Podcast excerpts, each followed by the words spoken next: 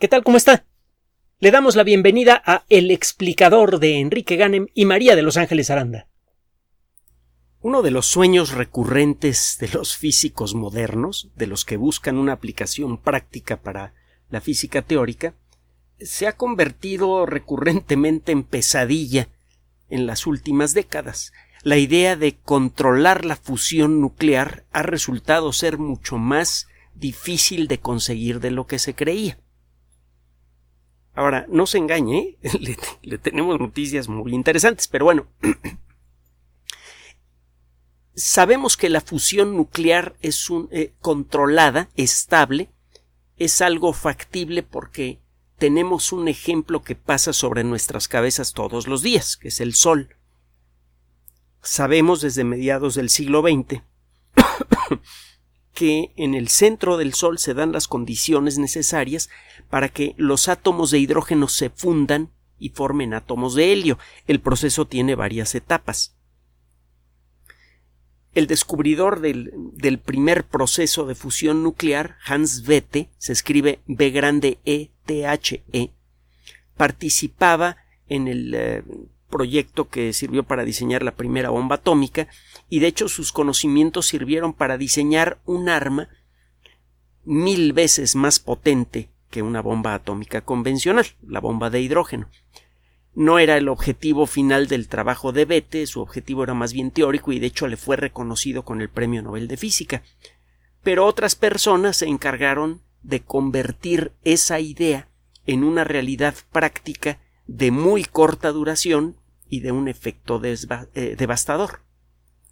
En los Estados Unidos, Edward Teller y Stanislav Ulam, U-L-L-A-M, desarrollaron el primer diseño práctico para un arma termonuclear, un arma en la que la temperatura enorme y de muy corta duración producida por la explosión de una bomba atómica convencional permite generar las condiciones que funden átomos ligeros de eh, hidrógeno, de helio, de litio o incluso de berilio en una bomba de hidrógeno.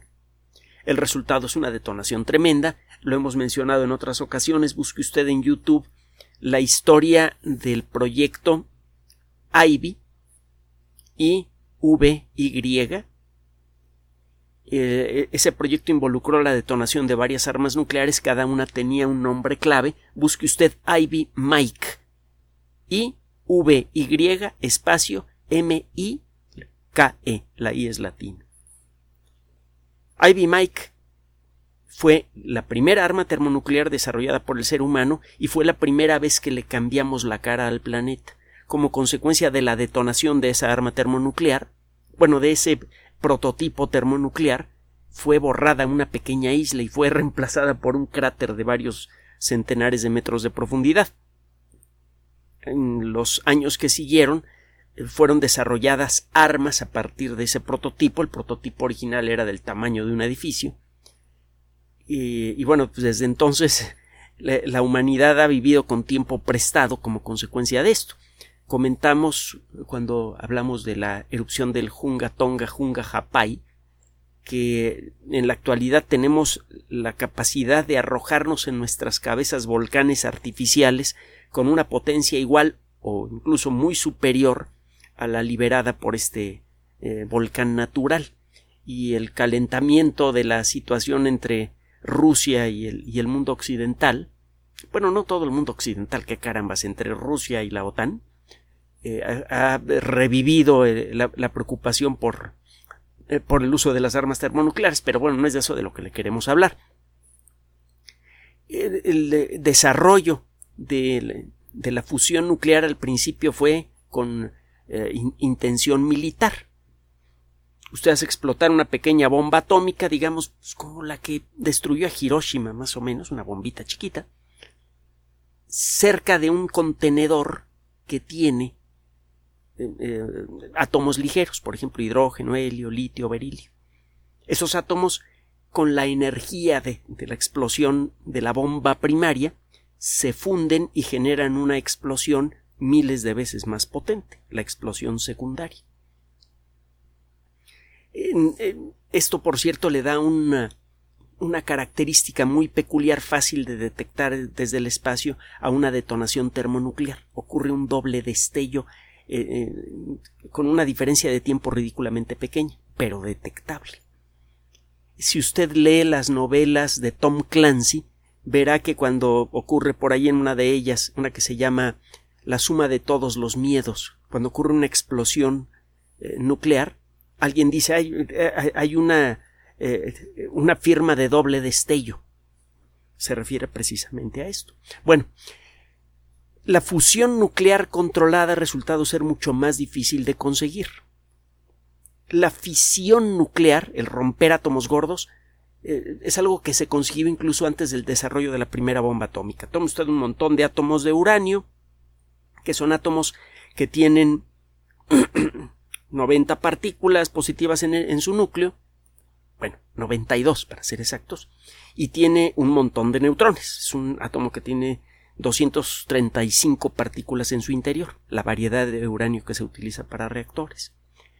Usted pone muchos átomos de uranio, de vez en cuando uno revienta, arroja dos o tres neutrones. Si están lo suficientemente bien empacados de la manera correcta esos átomos de uranio, esos dos o tres neutrones tienen una alta probabilidad de pegarle a otro átomo de uranio.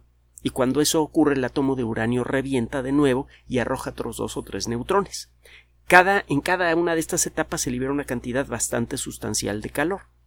Si usted mete algún dispositivo que absorba algunos de los neutrones, y si diseña el reactor para que algunos de, los neutrones generados por este proceso se pierdan y no le peguen a otros átomos, usted puede conseguir un proceso continuo en el que están reventando más o menos la misma cantidad de átomos por segundo de manera continua. Eso genera una cantidad de calor más o menos parejo a lo largo del tiempo, calor que puede usted utilizar para producir una cantidad regular de vapor de alta presión que sirve para mover de manera regular y continua a un generador eléctrico.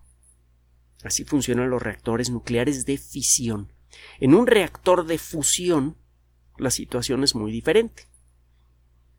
Necesita usted tomar un gas muy común, el hidrógeno, por ejemplo, puede usted enriquecer al hidrógeno normal con deuterio, que es una forma de hidrógeno, pero que tiene, además de un protoncito en el centro, el átomo de deuterio tiene un neutroncito. Eso facilita mucho las reacciones de fusión. Bueno, usted toma ese gas, que se puede conseguir con facilidad tomando agua de mar y arrancándole los átomos de oxígeno, o puede tomar agua de un charco o de cualquier lugar, pues todo mundo tiene agua, así que todo mundo puede fabricar hidrógeno y todo mundo puede fabricar, por lo tanto, el combustible básico de un reactor eh, termonuclear. El caso es que tiene usted que calentar ese gas hasta una temperatura fabulosa mayor que la que hay en el centro del Sol para conseguir que esos átomos se fundan para formar átomos de helio. Tiene que ser mayor la temperatura en el corazón de un reactor termonuclear, de un reactor de fusión, que en el centro del Sol, porque en el centro del Sol la presión es fabulosa, imposible de conseguir aquí en la Tierra. Esa presión, junto con la alta temperatura, facilita que los núcleos atómicos ligeros choquen y se queden pegados para formar átomos grandes. En el proceso liberan muchísima más energía que la que libera un átomo de uranio cuando se rompe. Gramo por gramo, las reacciones de fusión son como mil veces más energéticas que las reacciones de fisión. Además, el combustible que utilizan pues, está por todos lados, el hidrógeno es el elemento químico más abundante del universo, eh, nueve de cada diez átomos en el cosmos están hechos de hidrógeno, todos los países tienen hidrógeno, no habría la cosa de que alguien eh, eh, hace monopolios o oligopolios de combustible para reactores nucleares de fusión, en principio. Aunque claro, las cosas no han resultado ser tan sencillas como eso. Pero bueno, el caso es que en un reactor de fusión usted tiene que generar una temperatura fabulosa para compensar la falta de presión necesaria para generar la fusión nuclear. A una temperatura mayor, los átomos de hidrógeno se mueven a una velocidad mucho mayor y eso les permite vencer la repulsión eléctrica entre las partículas que los forman. Los núcleos de los átomos de hidrógeno tienen un protoncito que tiene carga eléctrica positiva y cuando dos protones se acercan, la repulsión entre ellos empieza a crecer con gran rapidez. Se vuelve enorme esa repulsión eléctrica cuando los protones están a muy corta distancia. Solamente si los dos protones llevan una velocidad muy elevada es que pueden vencer esa repulsión y tocarse. Cuando eso pasa se quedan pegados y liberan muchísima energía. necesita usted en pocas palabras una temperatura muy alta en un reactor de fusión, como 200 millones de grados centígrados. En el centro del Sol apenas hay unos 10 millones de grados centígrados. No hay objeto material que soporte el contacto con un gas a 200 millones de grados centígrados. De hecho, no hay un objeto sólido que pueda mantenerse sólido si entra en contacto con un gas a una temperatura de 4 o 5 mil grados centígrados. Entonces, ¿cómo evitar que un reactor nuclear de fusión se derrita? Ese fue uno de los grandes problemas que, que resolver. Y total, para no hacerle más larga la historia y entrar en materia, a lo largo de los últimos 40 años, 50 años, se han diseñado varios dispositivos para tratar de conseguir la fusión nuclear controlada en, un laboratorio. Y se ha conseguido.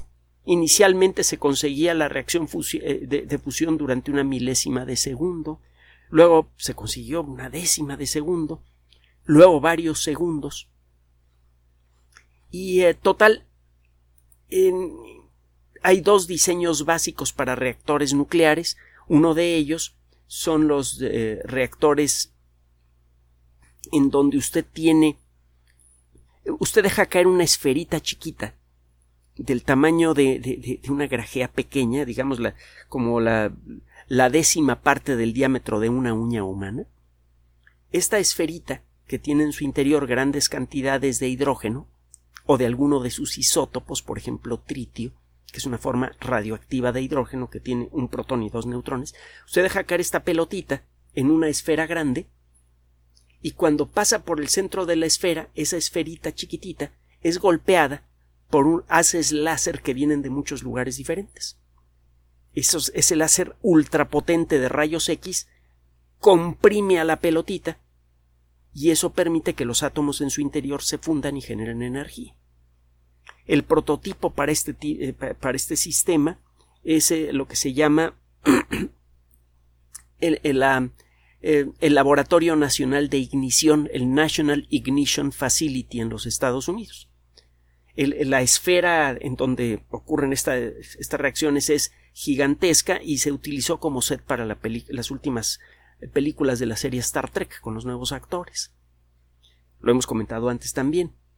El edificio completo es enorme, nada más el láser eh, que, produce este efecto es del tamaño de un hangar, el rayo láser, y ese haz es dividido en 192 eh, eh, haces que golpean a la esferita por 192 lugares diferentes. La otra idea para hacer fusión nuclear consiste en crear un, reactor en forma de, de, dona, se llaman tokamak, con K en ambos casos, tokamak. En los reactores tokamak, el gas es, eh, eh, eh, toma forma de anillo y es comprimido con campos magnéticos en forma de, de, dona hasta que alcanza la temperatura de fusión. Total que se viene trabajando con estos dos estos dos diseños de reactores de fusión desde hace tiempo y se han ido consiguiendo algunos resultados interesantes. La nota del día de hoy tiene que ver con un comunicado muy importante que acaba de aparecer en la revista Nature. un grupo de investigadores del Laboratorio Nacional de los Álamos, que son los responsables por el, eh, eh, el, Laboratorio Nacional de Ignición, en donde se echan estas pelotitas y en donde se filmó la película Star Trek, reportan que consiguieron por primera vez que el mecanismo de calentamiento alfa resultara mayor que la pérdida de energía por radiación y conducción de calor. Esto como que no suena muy emocionante, ¿verdad? Suena un galimatías. Hasta que se lo explican a usted Déjeme explicarse lo que para eso estamos aquí, Ángeles y yo. Mire, uno de los problemas graves que hay con el asunto este de comprimir pelotitas para que se funda lo que hay en su interior es que el calor que comienza a generarse en el interior de estas pelotitas por la fusión nuclear rápidamente se pierde. Se pierde en el espacio. Las pelotitas no alcanzan a calentarse lo suficiente para que se funda todo el hidrógeno en su interior como consecuencia de esto. El destello de rayo láser que comprime la pelotita dura un décimo de segundo. Es, es, un destello increíblemente breve, que es suficiente para comprimir a la pelotita. La pelotita se comprime, se comienzan a fundir los átomos de hidrógeno en su interior, empiezan a radiar calor y ese calor debería ayudar a que los otros átomos que hay en la pelotita comiencen a fundirse también. Solo que ese calor se comienza a perder rápidamente. Veamos con un poquito más de detalle lo que pasa en las pelotitas. Las pelotitas no están hechas de hidrógeno puro, tienen tritio, que tiene un átomo de hidrógeno, y, eh, perdón, un, protón eh, eh, en el centro y dos neutrones. Cuando usted funde átomos de tritio, se generan partículas alfa. Las partículas alfa tienen dos protones y dos neutrones. Esas partículas alfa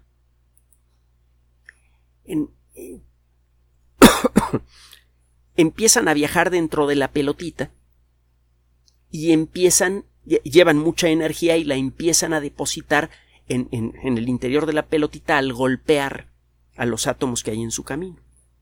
Ese calor que van depositando esas partículas alfa ayuda a que los otros átomos de tritio se empiecen a mover más rápido y empiecen a chocar entre sí y se empiecen a fundir. Cuando aparecen de golpe un montón de partículas alfa que viajan por el interior de la pelotita, lo que consiguen es calentarla y conseguir que los átomos de tritio que no se han eh, que no han participado de la reacción comiencen a fundirse.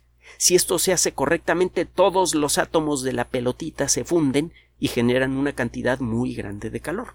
Esto no se había conseguido antes. Vaya, sí se había conseguido que comenzara la fusión, que comenzaran a ser emitidas partículas alfa que viajan por el interior de la pelotita, pero el ritmo con el que la pelotita perdía calor era mayor que el ritmo con el que las partículas alfa generaban nuevo calor en el interior de la pelotita. En pocas palabras, la pelotita rápidamente se enfriaba, antes que los átomos pudieran fundirse. Entonces la cantidad total de átomos que lograban fundirse con cada una de estas pelotitas era muy baja se gastaba más energía en, el, en producir el destello de láser que la energía que producía cada pelotita al ser comprimida.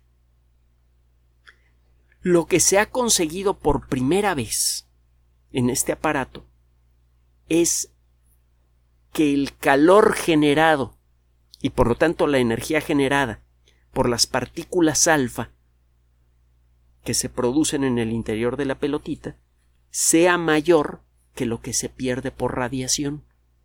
Entonces, ¿qué es lo que pasa? Pasa eh, viene cayendo la, pelotita, cuando pasa por el centro eh, eh, geométrico de esta esfera es golpeado violentamente por 192 haces de rayos X ultraconcentrados, comienza a implotar eso hace que los átomos de tritio se empiecen a juntar unos con otros y en algunos casos esos átomos de tritio se juntan, liberan mucha energía y sale volando una partícula alfa, que es el resultado de la fusión de dos átomos de tritio. Tiene, eh, tiene usted que un átomo de tritio tiene eh, un protón y dos neutrones, una partícula positiva y dos partículas neutras. Se juntan dos de esos y acaba con una partícula que tiene dos protones y dos neutrones. Los otros neutrones salen volando por allí y por cierto ayudan a acelerar la reacción. Estas, estas partículas alfa comienzan a viajar por el interior de la pelotita, comienzan a golpear a los átomos de tritio, le pasan parte de su energía, los átomos de tritio golpeados comienzan a moverse más rápidamente y logran chocar con otros átomos de tritio que generan más partículas alfa. Esto sucede así, en una en, mil millonésimas de segundo. Si esto sucede con el ritmo apropiado, toda la pelotita se consume, todo, prácticamente todos los átomos de tritio se funden y forman helio. Las partículas alfa son núcleos de átomos de helio que no tienen electrones. Es el final de la reacción. Entonces, si usted consigue que se formen unos cuantos núcleos de helio, que son las partículas alfa, y por su movimiento a través de la pelotita logran depositar suficiente energía para que los demás átomos de, de tritio se fundan y generen nuevas partículas alfa, acaba usted consiguiendo lo que buscaba. Que todas las partículas en la pelotita se conviertan en núcleos de helio, eso libera una gran cantidad de energía muy superior a la que se necesitó para enviar ese pulso láser. Entonces ya no le está saliendo más caro el caldo que las albóndigas. Ya está usted generando más energía que la que consumió para producir el pulso láser. Ese es lo que significa en pocas palabras el reporte que acaba de aparecer en la revista Nature. Por primera vez se ha conseguido que las reacciones que generan partículas alfa y que generan este calentamiento alfa sea más efectivo que el proceso de pérdida de calor. No se ha conseguido todavía que todos los átomos de tritio en el interior de las pelotitas se fundan, pero lo que sí se ha conseguido es que el proceso de calentamiento alfa opere más rápido que el ritmo con el que se pierde energía. Si esto se puede mejorar un poco, entonces sí se va a conseguir que todos los átomos de tritio en el interior de estas pelotitas se fundan. Cuando eso pase, este reactor experimental va a empezar a producir energía neta. Si es posible dejar caer unas cuantas pelotitas cada minuto y capturar todo el calor que genera la fusión de cada pelotita, se va a poder generar continuamente suficiente calor para producir electricidad de manera continua. La fusión de las pelotitas va a generar la energía necesaria para mantener alimentado al láser y va a sobrar muchísima energía para producir electricidad por medios convencionales. Y entonces ya se podría empezar a hablar de un reactor nuclear de fusión comercial. parece que estamos muy cerca por este camino. Hay otros resultados igualmente interesantes de los, de los otros reactores, los, los que tienen forma de dona, los tokamak. Otro día platicamos de esos. La, la noticia es que en Nature acaba de aparecer un artículo en el que se dice que por fin se logró vencer este problema. Que por fin se logró conseguir que las partículas alfa calienten a la pelotita más que la energía de calor que se pierde por radiación. Si se logra mejorar este proceso, se va a conseguir que todo el hidrógeno en forma de tritio que hay en el interior de estas pelotitas se funda. Si eso se consigue, este diseño de reactor ya se puede empezar a utilizar para producir electricidad en forma continua, en forma experimental. Luego vendrá el proceso de revisar cómo funciona todo el rollo, mejorarlo y empezar a producir electricidad en forma comercial. Esto, si las cosas siguen por este camino, podría ocurrir antes del final de esta década. Y si eso pasa, entonces se va a agregar un nuevo actor muy importante a todo el rollo de la energía que actualmente tiene ocupado al mundo. Si para finales de esta década se puede echar a andar un primer reactor de fusión comercial, aunque sea experimental, es decir, que genere electricidad de manera continua, eh, en muy poco tiempo ese tipo de reactores, aunque sean muy caros, podrían volverse muy interesantes para muchos países del mundo. Porque le digo, todo mundo tiene hidrógeno. El tritio, que es una forma radioactiva de hidrógeno, es fácil de producir.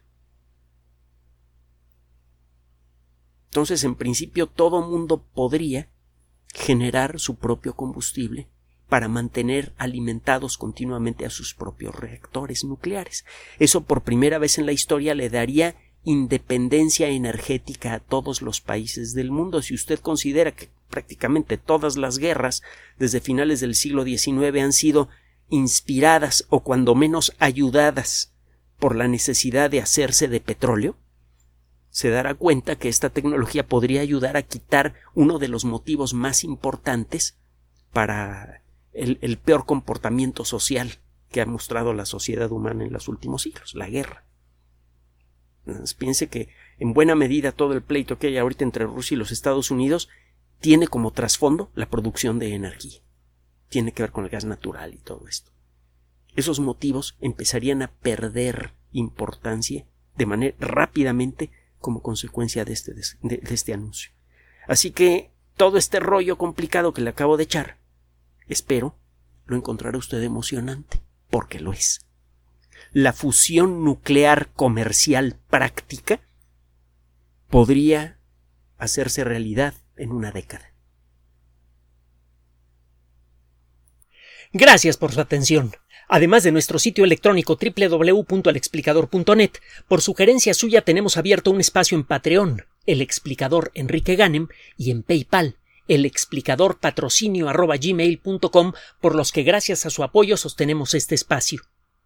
Puede usted descargar gratuitamente estos audios en formato MP3 en Spotify y en iTunes como El Explicador sitio oficial y en SoundCloud como El Explicador y con formato de video en YouTube en El Explicador sitio oficial.